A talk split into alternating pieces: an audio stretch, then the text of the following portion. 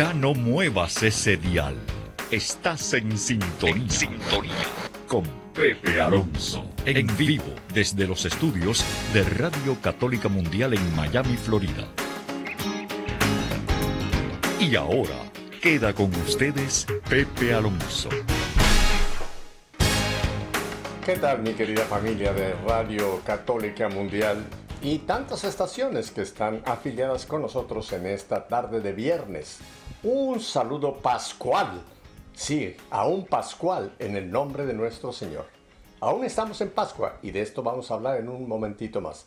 Pero ¿qué tal si nos montamos en el tiempo y, en la luz y nos dirigimos rápidamente a ese bello país allá en el sur, Argentina, y a su capital, Buenos Aires, donde tenemos el gusto nuevamente de tener con nosotros a nuestra queridísima Gisela Barreto. Gisela, buenas tardes, argentinas. Buenas tardes, Miami. Buenas tardes, Alabama. Pepe, querido, Katia, bueno, a toda la audiencia maravillosa de todo el mundo. Una alegría inmensa volver a estar acá juntos todos. Una alegría muy, muy grande, señor. Así es, Gisela. Oye, qué cosa, estábamos comentando que como con ese cambio de horas, fíjate, estamos tres personas y tenemos tres horas diferentes. Birmingham es las una de la tarde, Miami las dos de la tarde, Argentina las tres de la tarde, ¿eh? Qué cosa, ¿eh? Tres horas en tres personas. La Santísima Trinidad, Pepe. Ah, no, la Santísima Trinidad tiene el mismo reloj, ellos sí no cambian de hora. Están bien sincronizados. Padre, Hijo y Espíritu Santo están en el tiempo de Dios. No tienen estos tiempos mortales que luego nos confunden tanto, ¿verdad? El tiempo Kairos, así es. Así es, mi querida Gisela. Oye, mi querida Gisela, antes de que entremos en el tema que hoy queremos presentar a todo nuestro auditorio, que es un tema de trascendental importancia, fíjense la palabra, trascendental importancia, yo quisiera que simplemente le pusiéramos un momento de atención a la fiesta que recién celebramos ayer jueves ni más ni menos que la ascensión del Señor a los cielos. Qué gran momento, ¿verdad? Se produjo allá cuando después de 40 días el Señor finalmente asciende y está sentado a la derecha del Padre y como decimos en el credo, de nuevo volverá al final de los tiempos. ¿Qué, te parece este, este momento tan importante cuando ya en el Monte de los Olivos, eh, pues nos lo han descrito, ¿verdad? Estaban reunidos con María y cuando de repente ven que una, el Señor empieza a ascender al cielo empieza a subir al cielo. ¿Qué, piensas que haya pensado su madre, la Virgen María? Tú que eres mujer, Gisela, en ese momento de ver a su hijo ascender ya glorioso hacia la casa del Padre. Bueno, pienso que una gran felicidad, obviamente, porque bueno, su hijo, su hijo nuevamente, bueno, es era Dios, es Dios, ¿no? Dios Padre, Hijo y Espíritu Santo. Creo que una gran, una gran, una gran alegría, Pepe, y aparte supongo en su corazoncito, ¿no? Tanto sufrimiento pasado por esta madre, esta madre que nos entiende hoy en la tierra por, por porque ella ha llorado infinito por ver la crucifixión de nuestro de su hijo, pero bueno, una gran alegría cuando nuestro nuestro Señor asciende a los cielos. ¿Tú qué piensas? bueno, mira, eh, es, es interesante porque hay, hay, hay en varios teólogos que tienen eh, puntos diferentes. Unos dicen que había una gran alegría en María, por supuesto, porque ve a su hijo que finalmente deja de sufrir, está ya para siempre glorificado. Pero hay teólogos que dicen que los apóstoles quizás no estaban tan contentos, porque pues se les iba al Señor. Aunque les había prometido, yo estaré con ustedes hasta el fin de los tiempos, pero siempre humanamente, pues se les iba su maestro, el rabí, el Señor, se les iba, ¿no? Hay otros teólogos que dicen que no, que estaban muertos de alegría, igual que con María, de ver al Señor ascender. Eh, así que yo creo que era, era, como dicen, una mezcla de sentimientos. Alegría, ver al Señor ascender, pero por otro lado, tristeza de ver que por ahora ya no lo tendríamos hasta que regresara de nuevo, ¿verdad? Y claro, porque los apóstoles sentían esa tristeza humana, eh, y, bueno, y lo, y, lo, y lo lindo es lo lindo es poder ponerle tras algo trascendental a cada actitud de la vida. Y si, no, si, yo me tengo que poner en la cabecita de los apóstoles, obvio, no queréis que Jesús se vaya, pero después de, ¿qué dijo Jesús? Si yo no me voy, no puede venir el Espíritu Santo. O sea, no nos dejó solo.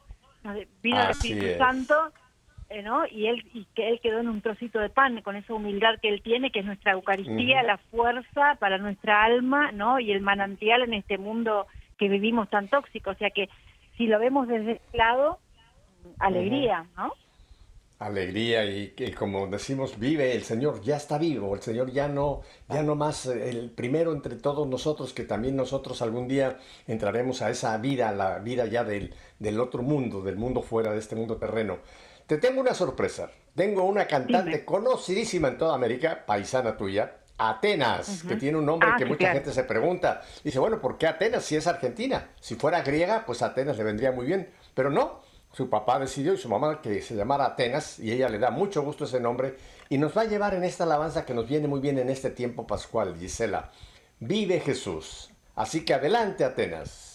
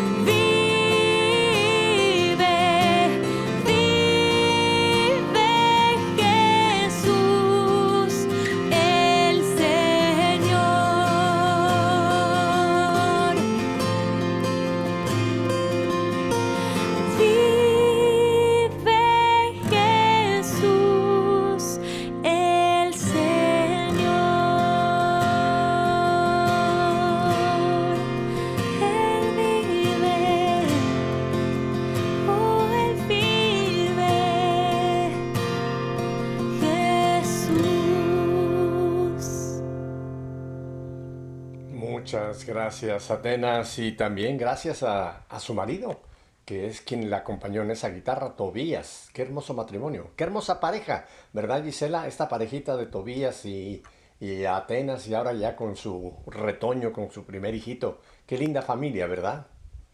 Una familia de Dios, qué maravilla. Si todas fueran así, qué distinto sería el mundo, ¿no? Pero bueno, oremos, tenemos que seguir en oración para que esto, esto se pueda dar en algún momento en el mundo entero. Así es, Gisela. Y este canto, fíjate que es sencillísimo. Eh, la letra es de los cantos que tiene una letra cortísima. Vive Jesús el Señor, es todo lo que se dice. Yo creo que es un canto muy fácil de, de recordar y ojalá pues en todo este tiempo que nos queda y siempre, no digo solamente en Pascua, siempre deberíamos tener esa seguridad. Él vive, vive Jesús el Señor. Gisela, Y- y no- en sí. la última vez que estuvimos aquí juntos, estoy hablando de todo un poco, hablando con Gisela y Pepe. Hablando de todo. Eh, hablando de todo, estuvimos tocando un tema importantísimo que lo dejamos medio inconcluso, pero lo vamos a empezar de nuevo porque vale la pena ir con todos los eh, elementos. Y es el tema de los novísimos. Hay pocos católicos, Gisela, que cuando tú le dices, oye, ¿tú sabes lo que son los novísimos? Te preguntan, oye, ¿es un grupo musical o de qué se trata? que es algo que para muchos católicos como que no ha pasado todavía por su, por su consideración y es algo que la iglesia por mucho tiempo nos ha venido siempre pues eh, recordando. Y yo quisiera que empezáramos pues en- por la misma palabra. ¿Qué, ¿Qué significa los novísimos, Gisela? Aunque después entremos en detalle de cada parte, pero en general, ¿qué dirías tú que son los novísimos para quien dice, oh, ¿qué es eso? A ver, Gisela. Y los novísimos son las cosas que, que van a suceder al hombre al final de su vida, ¿no? Es la muerte, es el, es el juicio, la muerte, el juicio y el destino eterno. Y el destino eterno son o cielo o infierno. Y hay un dicho. Pepe, que dice muerte, juicio, infierno y gloria que se te quede grabado en la memoria, que son las cuatro etapas del hombre, ¿no? Exacto, correcto. Pero yo creo que hay mucha gente que incluso cuando ha oído un poco como que es uno de los temas que queremos poner a un lado, ¿verdad? Porque hoy día con este mundo tan hedonista, este mundo que nos dice que todos los placeres, que todo lo gozoso se vive aquí en la tierra, como que no queremos considerar esa realidad de que aquí estamos de tránsito, que somos peregrinos, que esta no es nuestra tierra, que aquí estamos simplemente en paso hacia, hacia A, y que en esta tierra vamos a definir a dónde será el destino una vez que partamos de acá. No sé si tú has oído hablar de un poeta allá del siglo XV, español, Jorge Manrique. Eh, por lo menos yo lo conozco porque como tuve una formación bastante con los jesuitas allá en España, y, y cuando yo oí por primera vez a este poeta que me lo presentaron precisamente en clases de literatura, me impresionó mucho una de sus obras que se llama Coplas, Coplas es un estilo de poema, Coplas a la muerte de su padre, fíjate, el autor Jorge Manrique. Y quisiera, si te parece, Gisela, eh, simplemente leer dos de las estrofas de estas coplas de Jorge, porque aunque hace tanto tiempo que lo escribió, pero son actuales hoy día y seguirán actuales mientras este mundo sea mundo. Y mira lo que dice en la primera de las coplas de estas coplas a la muerte de su padre de Jorge Manrique. Recuerde el alma dormida, avive el seso e despierte, contemplando cómo se pasa la vida, cómo se viene la muerte tan callando, cuán presto se va el placer, cómo después de acordado da dolor, cómo a nuestro parecer cualquier tiempo pasado fue mejor. Y en la copla tercera, fíjate qué, qué linda esta alegoría que pone él con algo de la naturaleza. Y dice, nuestras vidas son los ríos que van a dar en la mar, que es el morir. Ahí van los señoríos, derechos hacia acabar, a consumir. Ahí los ríos caudalosos, ahí los otros medianos, e más chicos. E llegados son iguales los que vienen por sus manos o por los ricos. ¿Qué te parecen estas dos coplas de Jorge Manrique? Qué, qué gran sabiduría hay puesta en poesía, ¿verdad, Gisela? Sí, ahí tenemos que traducir a nuestra audiencia, eh, es clarísimo, ¿no? Él, él está diciendo, eh, dejemos todo lo pasajero del mundo, o sea, el mundo tiene que estar bajo nuestros pies eh, y nuestro corazón, nuestra cabeza tiene que estar en el cielo junto a Dios, porque en realidad, y, y es interesante que fíjate, empieza diciendo algo que creo que vale para hoy, para tantos cristianos o tantos que se consideran creyentes. Recuerde el alma dormida. Hay muchas almas dormidas hoy, Gisela. Avive el seso y despierte. Para entonces, contemplando, contemplando cómo se pasa la vida, cómo se viene la muerte. Es algo que debemos eh, continuamente nosotros hacernos ese, ese examen. Yo realmente pienso, estoy consciente que esta vida va a tener un fin, esta vida biológica va a tener un fin. Claro, mi alma no, porque mi alma es inmortal, no es eterna. Eterno es Dios que no tiene principio ni fin. Pero el alma, que es esa, el soplo de Dios que se nos infunde en el momento de la concepción, es eterna en el sentido de que no va a morir. Simplemente va a pasar a otro estado de vida, que es lo que llamamos nosotros muerte, que en los ritos orientales me gusta mucho, se le llama el tránsito. Porque a veces vemos la muerte, Gisela, como el fin, ¿no? Como el fin de una película. El fin, se acabó. No, señor, no se acabó. Cuando una persona cesa sus funciones biológicas, que es lo que nosotros llamamos muerte, en realidad solamente es un tránsito hacia la otra vida.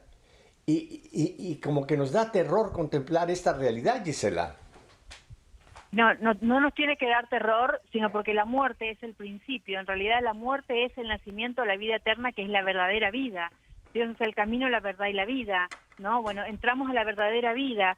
Y esto que vamos a hablar hoy eh, es para, para entrar en conciencia, no solo a nuestra audiencia, sino también a nosotros recordarnos que en algún momento eh, llega nuestra partida y que tenemos que saber que no sabemos en qué momento es nuestra partida, porque no hay una edad, ¿no? Para irse de este mundo. Entonces uno tiene que vivir preparado, uno tiene que estar en constante eh, alerta, pero no por ser, um, hay gente que dice, uno, son reprimidos, no, no somos reprimidos No. somos cautelosos porque estamos eh, cuidando y preparando nuestra verdadera casa en la eternidad.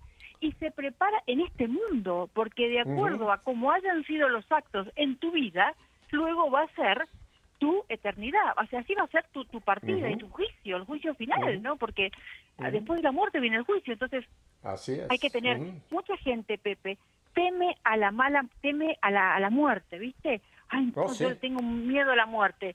Muchos temen a la mala muerte, pero pocos temen a la mala vida.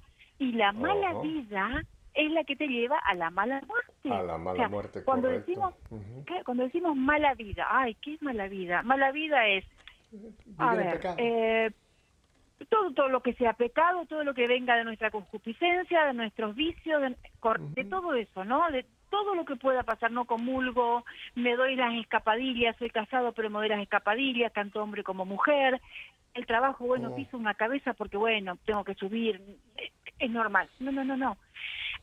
Para uno saber si cada acción está haciendo bien ante Dios y para nuestra alma, porque no solo es Dios, es Dios, por amor a Dios, hacer las cosas bien, es preguntarse, no, Dios lo haría, ante cada acción que uno vaya a obrar, Hola. preguntarse, ¿Dios lo haría?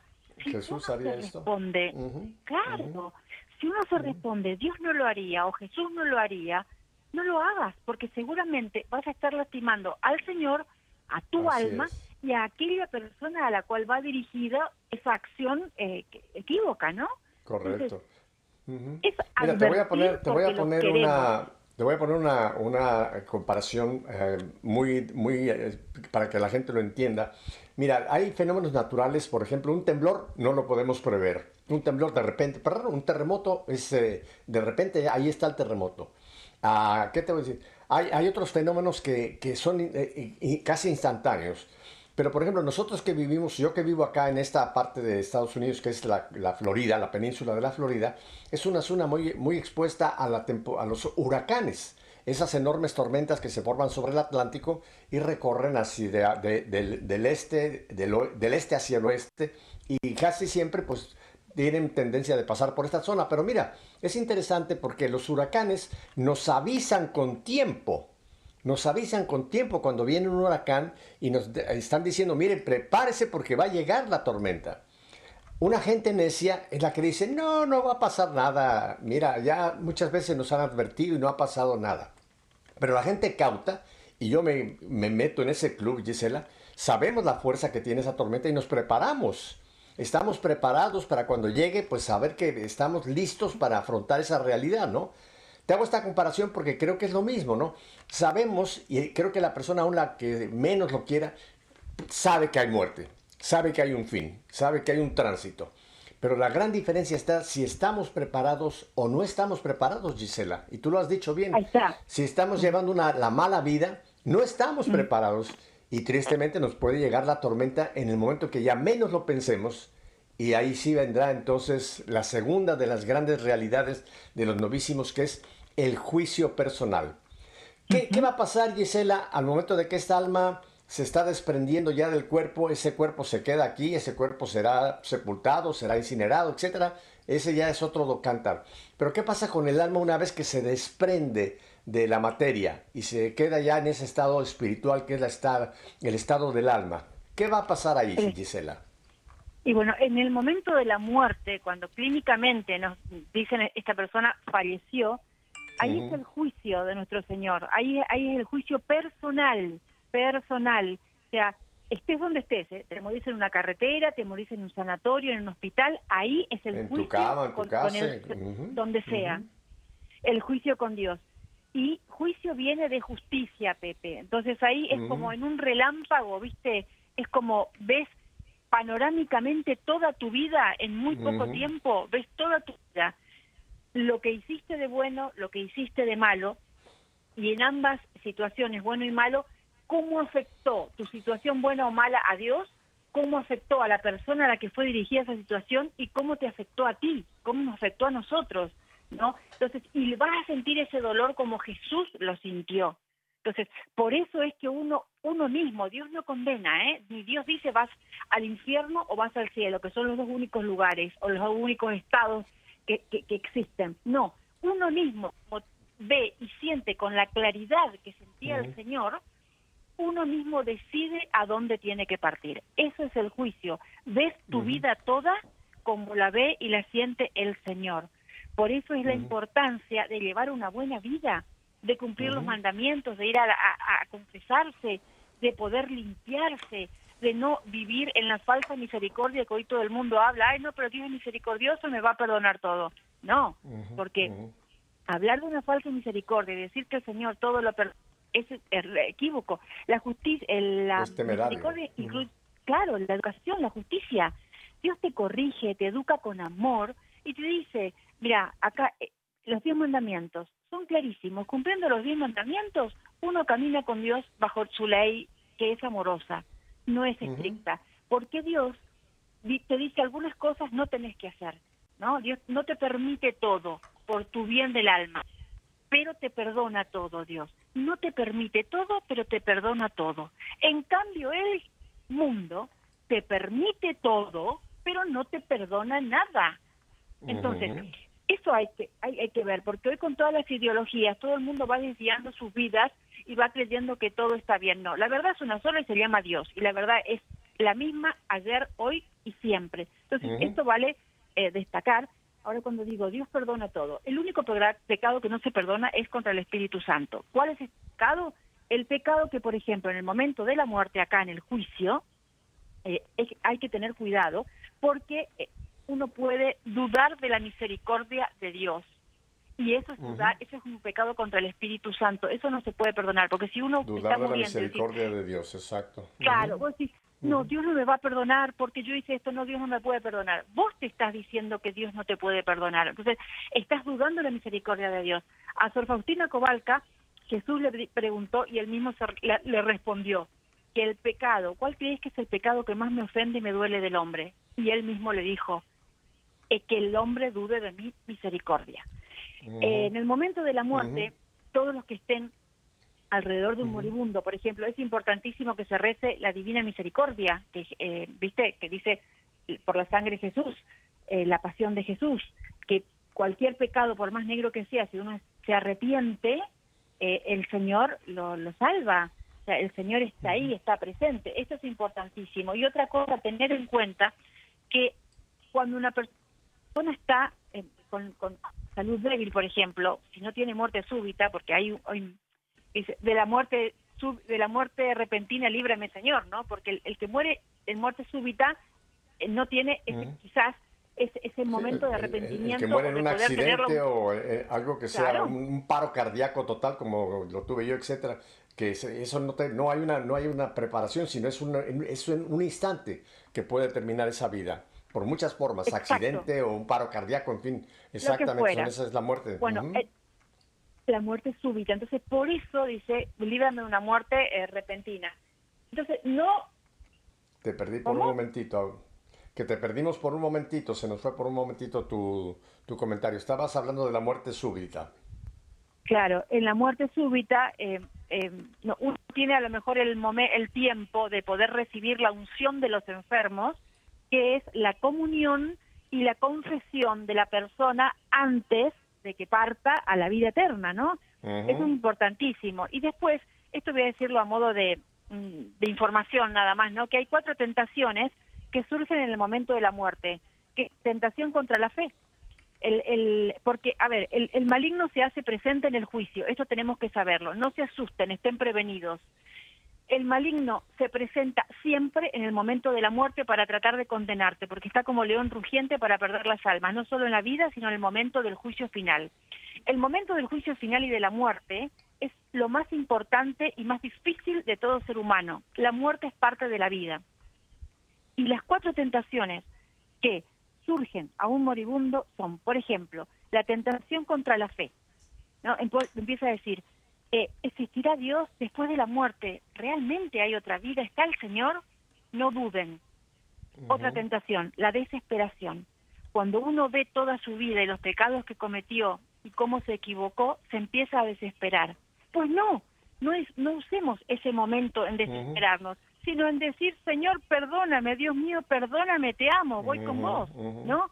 No duden de la misericordia de Jesús, porque Jesús dijo que quien está en gracia y quien se arrepiente de sus pecados nos prometió el cielo. No dudemos de su misericordia. Otra tentación es la tentación del orgullo, ¿no? El que está muriendo a veces dice, bueno, pero dejo a mi familia en un excelente estado, con plata, dinero, bueno, eh, lujos, hablan muchos idiomas, casas. No, no, no, eso es orgullo y pretensión. Eh, Y no están pensando cómo dejé a mi hijo en la formación espiritual. Le dejé la ver- el verdadero Ujú. cimiento que va a salvar el alma de mi hijo, de mi familia, de mi tío, de quien fuere, porque todos somos familia. Entonces, eso es orgullo, es pretensión, ¿no? Eso, no, no, no se tienten con eso. Solo lo único que cuenta es lo que le dejaste espiritualmente. Pero si no lo dejaste, pedí perdón y, Dios mío, perdóname. Dios mío, perdóname. Y la cuarta tentación, Pepe, que es la de ilusiones y falsas apariencias. ¿Qué pasa acá? El maligno, Lucifer, Satanás, el demonio, como quieras llamarlo, se disfraza de ángel de luz y hace al moribundo tener una falsa paz.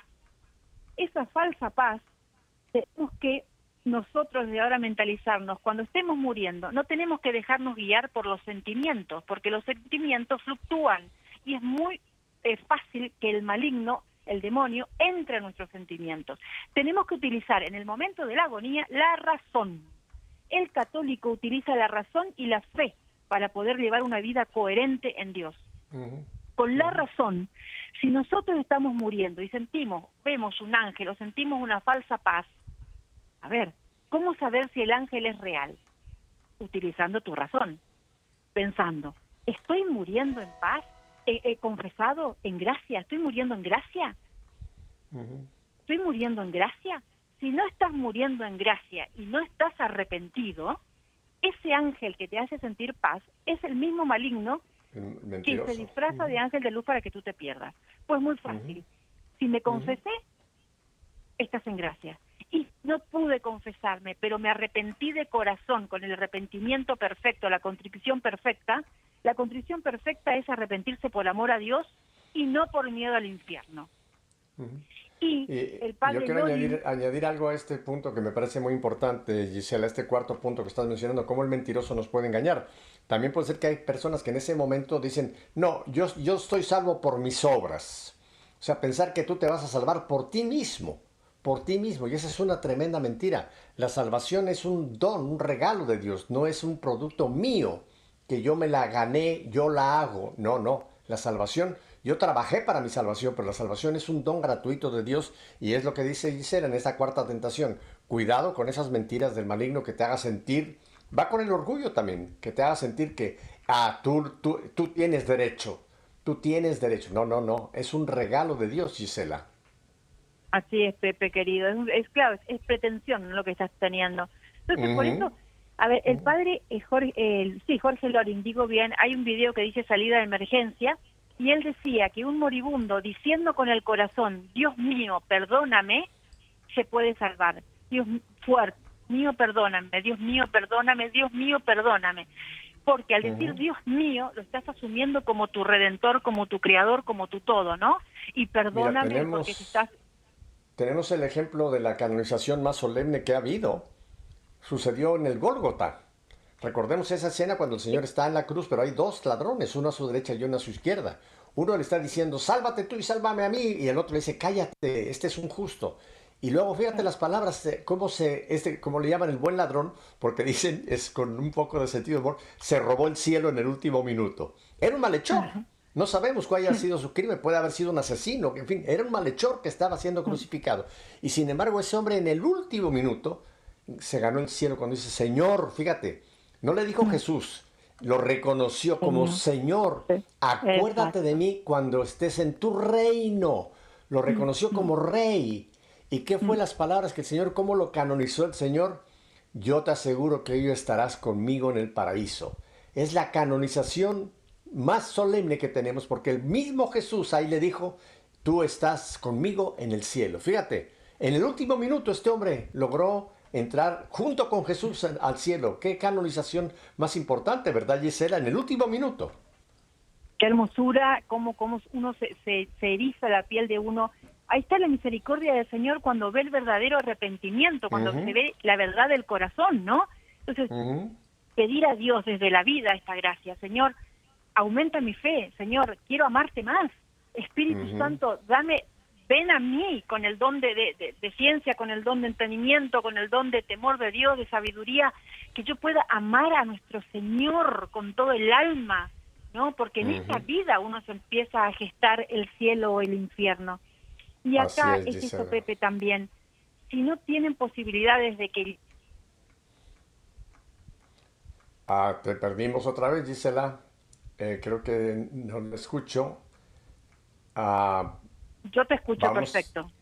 ah, de repente se nos fue otra vez, quedó un huequito ahí. Tú nos estás diciendo, si no tiene oportunidad de, ahí vas a decir algo, Gisela, que no pudimos Ok. captarte. Que si no hay oportunidad Ah, no, no, no. Nuevamente tenemos un bachecito ahí con Gisela.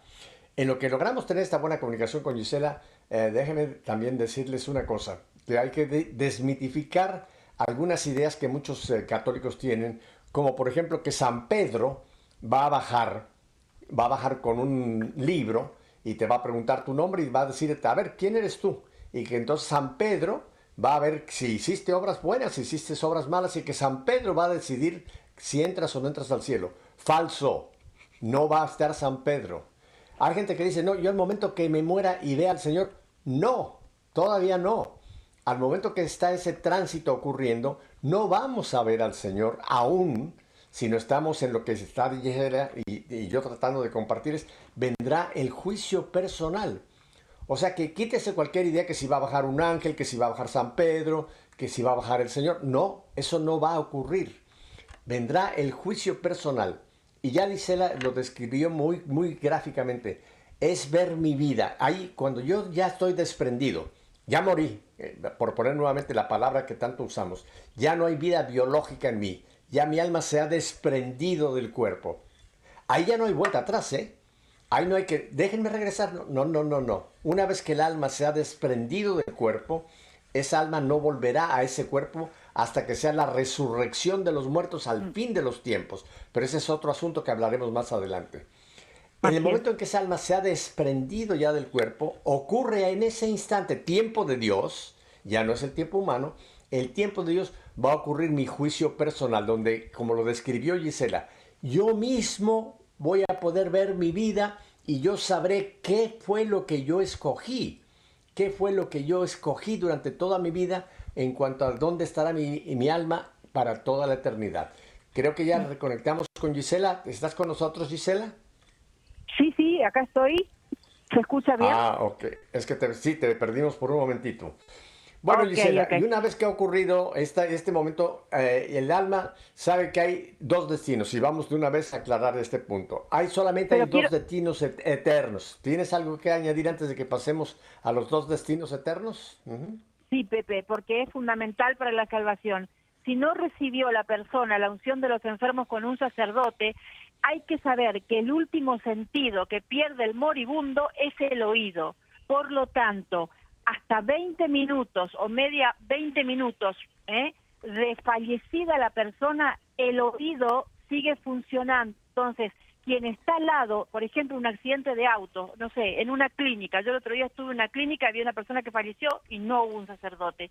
Eh, al oído hay que gritarle, gritarle en el oído, Dios mío, perdóname, Dios mío, perdóname, Dios mío, perdóname. Y la persona moribunda, o sea, que está, ¿no?, agonizante, escucha y lo repite mentalmente. Así podemos hacer una obra de caridad ayudando a que un alma se salve. Es Nunca sabremos si esa importante. persona realmente reaccionó, pero por lo menos hicimos nuestra parte, ¿no? De es tratar de que si todavía esa persona tiene esa capacidad de escuchar y quiere todavía Exacto. antes de que se desprende el alma, porque una vez que se Sí. desprende el alma ya no hay, ya no hay Ya está. nada. Ya usted No, le puede recitar ahí eh, una misa cantante, ya anda esa No. alma no la va a, a escuchar, porque ya está en la otra dimensión, que es la dimensión de la vida eterna. Ujú. Ahora, Ujú. mira, el punto el que yo momento- quería hacer, Gisela, es que eh, ahora cuando partimos, solamente hay dos destinos eternos. Lo que llamamos cielo, o estar es la presencia de Dios, o infierno, que es estar por toda la eternidad sin la presencia de Dios. Así que esos son los dos destinos eternos. Yo sé que en este momento hay muchos católicos que nos están diciendo, ay Pepe, ¿y el purgatorio? Vamos a hablar del purgatorio, pero el purgatorio no va a ser eterno. El purgatorio va a llegar un momento en que va a cesar sus funciones cuando sea el juicio final, cuando llegue el fin de los tiempos, cuando ya no haya más almas que van a hacer el tránsito a la vida eterna, el purgatorio ya no va a ser eterno. El purgatorio es transitorio, es una purificación transitoria. ¿Qué nos dices de esos, primero, una visión general de esos dos destinos eternos, Gisela? A ver, vamos por parte, como dice, a ver, vamos al cielo, que nos, nos, da más alegría. Va, no sé, pues sí, vamos al cielo primero. El cielo, en el capítulo, en el mm, numeral 1024 del Catecismo de la Iglesia Católica, es, dice, es la vida perfecta con la Santísima Trinidad. Es la comunión de vida de amor con ella, con la Virgen María, con los ángeles y todos los bienaventurados que están en el cielo. El cielo es el fin último y la realización de las aspiraciones más profundas del hombre. Es el estado supremo y definitivo de dicha, Pepe. Es la plenitud, ¿no? De intimidad con Dios. Es, es una es una abstracción, eh, es una es una qué sé yo, es lo más hermoso que podemos tener. eh, no es un lugar físico como la que que gente cree entre las nubes, sino es una relación viva y personal con la Santísima Trinidad. Mira, Benedicto XVI, el Papa Benedicto XVI decía que la muerte es el principio del gran encuentro que vas a tener con Dios. Bueno, en el cielo es el gran encuentro con Dios. Es el fin último y la realización de las aspiraciones más profundas, ¿no? Con, con el Supremo, con, con el amor. Con. Pero mira, el cielo, aunque es cierto, como tú dices, no es un lugar como nosotros lo imaginamos aquí terrenalmente, pero es un lugar real. Acuérdense que el Señor dijo, en la casa de mi Padre hay muchas moradas. Y Él le dijo a los apóstoles, voy a prepararles un lugar. O sea que no es como dice Gisela, estar en una nube flotando por ahí en, en la estratosfera, no. Es un sitio que no lo, no lo conocemos, no lo podemos realmente conocer hasta que lleguemos allá, pero es un lugar real donde también vamos a tener un encuentro con las almas que están allá arriba, por supuesto, con el Señor, con la Santísima Trinidad, Padre, Hijo y Espíritu Santo, con nuestra Santa Madre, la Virgen María, con los ángeles, etcétera, con los santos que están en el cielo. Pero también nos vamos a reencontrar con mucha gente nuestra, Gisela. Posiblemente vamos a encontrarnos con papá, mamá, hermanos, hermanas, tíos, amigos, todos los que están ya arriba esperándonos, nos vamos a reencontrar. Eh, porque hay gente que dice, ay, qué aburrido el cielo. Va a ser un lugar donde estaré yo, eh, no sé, como tú has dicho, flotando por ahí. No, no, no. Ah, Es un lugar real. Acuérdate cuando el Señor también dijo que ya no tomaré de este vino hasta que esté en la casa de mi Padre. Eh, eh, eh, tiene que ser un lugar, un, un- un- un lugar hermosísimo donde vamos a estar por toda la eternidad, Gisela. Pero como tú lo has descrito, no es un lugar material en el sentido humano, pero es un, es un lugar en el sentido espiritual, el que nos promete el Señor, Gisela. Así es, Pepe. Así es, mi querida Pepe. ¿Tú quieres ir al cielo, Gisela? Ay, sí, Pepe, te juro, te digo la verdad, bueno, yo pienso todos los días, ¿eh? Estoy haciendo bien todo el tiempo, porque cada obra que uno hace en esta vida, desde cocinar, limpiar, ir al mercado, hacer las compras, eh, ir a tu trabajo, lo que fuere, hacerlo con amor y hacerlo con pensar que estás haciendo para Dios, para Dios. Otra cosa maravillosa es ofrecer. Ajá. Hay, hay muchas cosas que uno no tiene ganas de hacer, porque Dios te saca del lugar de confort. No, uno tiene que olvidarse de uno y no me, ay, hoy me duele esto. me- no, olvídate de lo que te pasa a vos. Pensá en, en el bien que vas a hacer al otro. E inmediatamente el dolor se va. O sea, Dios trata de sacarnos de nuestro centro. No qué me pasa a mí, sino qué le pasa al otro. Cuando uno hace esa, ese algo que muchas veces no tenemos ganas de ir a ayudar algún lugar que no nos es grato porque venimos como como chupaditos, como cansaditos de, ay, Dios mío, qué cansa. Bueno, ofrecerle al Señor, Señor, te ofrezco, te ofrezco esto, lo hago por vos y te ofrezco, lo voy a hacer con mi mejor voluntad, con mi mayor amor y con mi mejor sonrisa. Y callarte, si te pasa algo, si no te... Callarte, guárdatelo para vos. Entonces, protestar ni renegar de lo que uno hizo. Y eso uno le ofrece a Jesús para la salvación de las almas de nuestros familiares, de nuestra propia salvación y para las almas del purgatorio, porque es caridad rezar por las almas del purgatorio, ¿no? Que el purgatorio es parte, es la antesala al cielo. Nos vamos, es, es la ducha del, la ducha de la, de- de la eternidad. Acá nos duchamos, nos damos un baño para sacarnos la suciedad de- de- del mundo que salimos a la calle y el smog, bien. Vamos al purgatorio, que es la ducha de la eternidad. Nos limpiamos de todos los pecados veniales. Al purgatorio entra la gente que está arrepentida y que ha tenido, que está en gracia, está en gracia y está purificando para ser impecable como Jesús, porque al cielo no puede entrar nada que esté eh, impuro. O sea, el Señor Absoluto. es 100% bueno, 100% puro. Este es el purgatorio y debemos rezar por esas almas, porque las almas del purgatorio ya no pueden orar por ellas. El momento es ahora. Por eso es la importancia del tiempo. El tiempo es nuestro tesoro y es el dinero para comprar la eternidad. Hoy es el día de salvar nuestras almas y de rezar por las almas del purgatorio que ya no pueden. ¿No? Así es.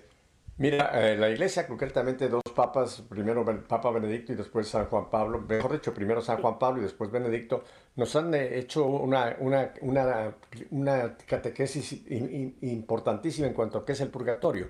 Sí. Por muchos siglos se pintó el purgatorio como un lugar físico.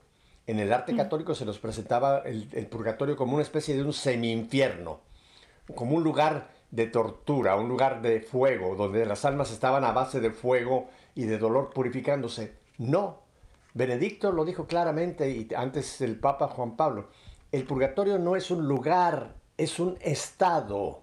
Esto es importantísimo que lo tengamos claro. No es un lugar en el sentido material humano, es un estado donde un alma que no ha muerto en pecado mortal, de lo cual vamos a hablar qué le pasa al alma que sí muere en pecado mortal, ese tiene otro destino, esa alma, pero en fin, el alma que no muere en pecado mortal, pero que aún necesita ser purificada de algo, es en ese camino, en ese, en ese tránsito hacia el cielo que va a recibir esa purificación para entrar inmaculada al santo de los santos, donde nada impuro puede entrar.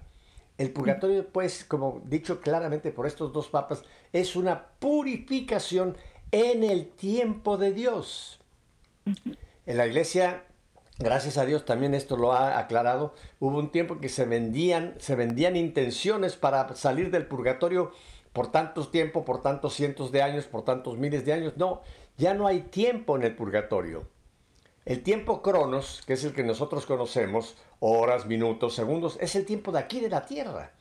Pero ese tiempo, una vez que entramos a esa dimensión divina, a esa dimensión de la otra vida, ahí ya no hay el tiempo humano, es el tiempo de Dios. Por eso dice San Pedro algo interesante, dice, para Dios mil años es como un día, un día son como mil años. ¿Qué quiere decir? Ya no hay el tiempo nuestro, ya no existe el tiempo nuestro, es el tiempo de Dios. Entonces esa alma que necesita esa purificación, en el tiempo de Dios va a recibir esa purificación para entrar ya gozosa a la patria celestial, Gisela. Por supuesto que es. nosotros debemos orar por esas almas para que ese tiempo de Dios, esa purificación, se lleve lo más rápido, y digámoslo bajo nuestra mentalidad eh, humana, para que esa alma goce ya de la felicidad eterna en la presencia de Dios, Gisela. Así es. Así es, así que salga de esa purificación que es necesaria, ¿no? Para el encuentro con nuestro Señor Y es también un, un acto de misericordia de Dios, ¿no? Así lo decía Claro. eh, José María Escrivá, es un acto de misericordia de nuestro Señor. Y por eso Pepe, Ujú. la importancia de que nosotros, los que estamos acá en la tierra y que todavía podemos interceder por las almas del purgatorio, oremos por ellas. Vos sabés Ujú. que eh, hay un santo, no recuerdo el nombre ahora, eh, dice que en la misa, él es de la tesis, que en la misa, eh, cuando uno ora por el alma del purgatorio, en ese momento, esa alma por la cual se está orando, todo el tiempo que dura la misa, el alma deja de sufrir. Porque el purgatorio, que es sufrimiento, en realidad, y, y- y amor, ¿no? Sufrimiento y dolor, porque sufre y duele, porque claramente se, se siente el amor de Dios. En el juicio, cuando morimos, no vemos tete a tete, cara a cara a Dios, pero se siente en el alma esa presencia de nuestro Señor, ¿no? Entonces, como ya lo sentimos, ese dolor es el, el que padecemos en el purgatorio. Queremos ir al encuentro de nuestro amado. ¿Y cómo nosotros podemos acortar el tiempo del purgatorio de, al- de las almas? Rezando por ellas, ofreciendo misas. Ujú. alma del purgatorio pide misa. Más que una flor del cementerio, que también está bien, el alma pide misa, porque la misa hace, acorta el tiempo de, de- de- de- justamente de purificación de las almas del purgatorio. Y es un acto de caridad que debemos hacer. Es De alma del purgatorio que ha salido por nuestras oraciones, esa alma cuando ya está en el cielo intercede por nosotros, Pepe. Ujú. Y no solo eso, sino que en el momento de nuestra muerte, de nuestro juicio, esa alma también desde el cielo viene a nuestra ayuda a rezar. O sea, es Intercede la comunión la de los santos que llamamos, es la comunión de los santos. La comunión de los santos. Mira, hay un término que parece contradictorio, pero se da en esta, en esta imagen que estamos presentando al purgatorio, que es un dolor gozoso. Parece contrasentido, ¿verdad? Un dolor gozoso. Esa- ese dolor que siente el alma del purgatorio no es el dolor humano, un dolor de tristeza, un dolor que ah, te, te aplasta, un dolor que te, que te lastima, sino es un dolor gozoso porque dolor porque estamos purificándonos, pero gozoso porque vamos a entrar al cielo. O sea, el alma que está en el purgatorio está en cierta forma ya gozando, todavía no ha entrado en la plena comunión con, con Dios en el cielo, pero ya, ya sabe que vaya, sabe que ya no va al infierno, sabe que se salvó, en otras palabras, y que está en ese momento, en ese tiempo de Dios purificándose. Entonces es un tiempo de dolor gozoso. Mira, yo no he sido mamá, Gisela, no puedo decir, pero me han comentado algunas mamás que hay veces que en un parto la mamá tiene un dolor fuerte por el parto, pero a la vez está gozando porque está dando a vida. O sea, es una combinación, es una combinación muy compleja, ¿no? ¿Cómo puede haber un momento o cuando te tienes una herida y te están sanando, te están poniendo, sientes en ese momento dolor, pero sabes que te están curando, entonces ese dolor se convierte casi en una alegría, ya, voy a pasar de esto, ¿verdad? Gisela, nos quedan unos cuatro minutitos y vamos a dejar el otro lugar para la próxima ocasión. ¿Cuáles serían tus últimos pensamientos de estos dos momentos que hemos hablado? O sea, lo que hemos hablado, muerte o tránsito y juicio. que que recordemos que el tiempo es nuestro tesoro, el dinero para comprar la eternidad, que vivamos una buena vida en el Señor, cumpliendo los mandamientos, yendo a la misa, que la Eucaristía es nuestro Señor, es la unión de nuestra nada con el todo, que es Jesús, común, común unión, y es quien nos limpia, quien nos, eh, nos hace fuerte para resistir a las tentaciones del maligno, y que vivamos en Dios, porque se vive otra vida con Jesús, que no tengamos miedo, Jesús se da gratis, Jesús no te pide nada, en cambio el mundo te cuesta todo, al mundo, con el mundo tenés que pagar todo y, y no te perdona nada, Jesús no te pide nada, no te cobra nada y te da todo, te da la vida eterna. Volvamos al Señor, aprovechemos el tiempo para sanar, salvar nuestras almas, la de nuestros hijos y la de nuestros amigos, porque con el ejemplo se predica Pepe y se evangeliza y se salva almas. Oremos por todos, porque todos nosotros, orando constantemente, podemos estar... sal- Gisela, ¿estás ahí? Sí, acá Ah, es que de repente, de repente se hace un pequeño huequito, pero termina tu idea que estabas eh, presentándonos. Es que yo me estoy escapando a ver si puedo ir al cielo. No, no te nos vayas todavía. Ah, te va- No. Yo sé que estás en esas, pero no te nos vayas todavía. Ah, Gisela, un último No, pensamiento. Yo quisiera mostrar eh, lo que tú mencionaste también. Eh, hay este, no recuerdo quién dijo que en el ocaso de la vida seremos juzgados por el amor. Se estaba refiriendo precisamente a ese momento de nuestro juicio personal. Amor y misericordia son sinónimos. Amor no es el sentimiento eh, carnal, no, no, amor es el amor de Dios. Y dice, en el, en el umbral de la vida, o sea, al, al momento de ese tránsito seremos juzgados por el amor o la misericordia. Hay un texto que nos puede hacer pensar mucho en esta misericordia que tenemos que ejercer nosotros aquí en la tierra, en nuestros actos. Allá en la carta del apóstol Santiago, en el capítulo 2, versículo 8, hay una cita, Gisela, que yo cada vez que la leo y la recuerdo, eh, me hace pensar mucho. Y dice el apóstol Santiago, habrá un juicio sin misericordia para quien no tuvo misericordia. La persona que no fue misericordiosa en su vida, Gisela, al momento de ese juicio personal va a encontrar que no hay misericordia porque él no tuvo misericordia. O sea, no va a recibir lo que él no, no dio. No va a, poder captar que tuvo oportunidad y la dejó pasar por el egoísmo, en fin, todo lo que hemos hablado en tantos otros programas, ¿no? Sí. Así que más nos vale que seamos una gente misericordiosa. Y miren, les aviso, como cuando va a venir un huracán, les aviso a todos ustedes, mis queridos hermanos, les va a llegar la muerte. No, no, no estoy espantándonos como a niños, simplemente les estamos hablando de una realidad que todos vamos a enfrentar. Prepárense porque viene. Así que ya no digan que no fueron advertidos. A todos nos va a llegar ese momento en que tendremos que pasar al juicio personal. Mi querida Gisela, eh, tenemos pendiente continuar con los novísimos, pero por ahora te quiero nuevamente dar muchísimas gracias por tenerte de nuevo aquí con nosotros, mi querida Gisela. Gracias a ustedes, Pepe, a la audiencia, a Katy, a vos, a todos los chicos. Y recuerden, como decía San Agustín, nos creaste, Señor, para ser tuyos y nuestro corazón está inquieto hasta que descanse en ti. Así es. Bueno, mi querida familia, pues si Dios nos concede unas semanas más de vida, todavía estaremos en Pascua la próxima semana, ya casi llegando a Pentecostés, de lo cual hablaremos en otro momento. Mientras tanto, piensen muy bien, recuerden todo lo que hoy se les ha dicho, porque esta es una realidad que es ineludible. Todos vamos a llegar a ella, no solamente los buenos o los malos, todos. Así que prepárense, porque la patria celestial los está esperando. Hasta la próxima semana, bendiciones.